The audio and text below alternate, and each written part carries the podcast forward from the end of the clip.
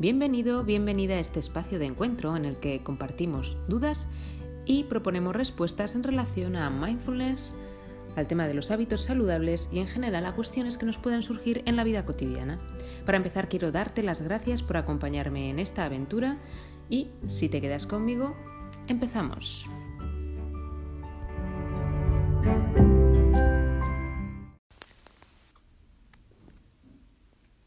Meditar no es mantener la mente en blanco. Si consideramos la definición de meditar o de meditación como aquella práctica a través de la cual, y utilizando ciertos métodos, algunas técnicas, conseguimos entrenar la mente, enfocándola en sensaciones, en la respiración o en otros objetos de atención con cierta voluntad, llegamos a la conclusión de que el fin no es dejar la mente en blanco. Realmente lo que importa es el proceso, eh, en la tradición budista consideran eh, a la mente como si fuera un sexto sentido. No me voy a entretener mucho en esto, podéis conseguir mucha información en fuentes em, que lo han explicado.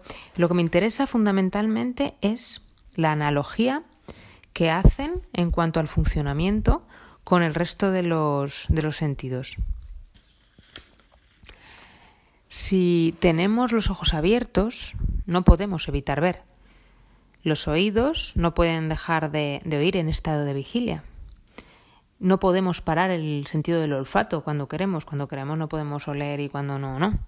De la misma manera, consideran que la actividad de la mente es pensar, dar cabida, gestionar el flujo de pensamiento, un pensamiento, otro pensamiento.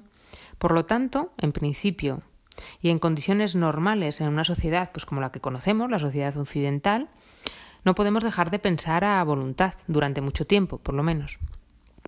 Pero lo que sí es posible es calmar la mente, tranquilizar el ritmo, prestar atención cada vez eh, con más, eh, más, de manera más concentrada a los espacios entre pensamiento y pensamiento, que si observamos y con la práctica cada vez van siendo más prolongados. En definitiva, lo que sí que podemos hacer es calmarnos, tanto psicológica como emocionalmente. Ya que, bueno, aquí merece la pena recordar que la esfera de lo mental, del pensamiento, está íntimamente relacionada con la esfera de lo, emocional. Entonces, eh, desde el ámbito de mindfulness, se nos ayuda mediante la realización de prácticas formales y también desde las prácticas informales a conseguir esa tranquilidad mental con el entrenamiento que he mencionado. Con la práctica, esa actitud se va reflejando en la vida cotidiana y nos ayuda a gestionar mejor pues las emociones, la gestión de los pensamientos, a ser más efectivo en, las tareas, en las funciones a desempeñar en el día a día.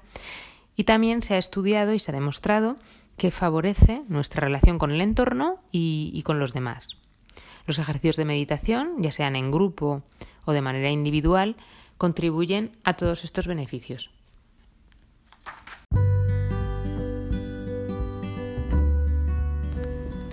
Y hasta aquí este episodio.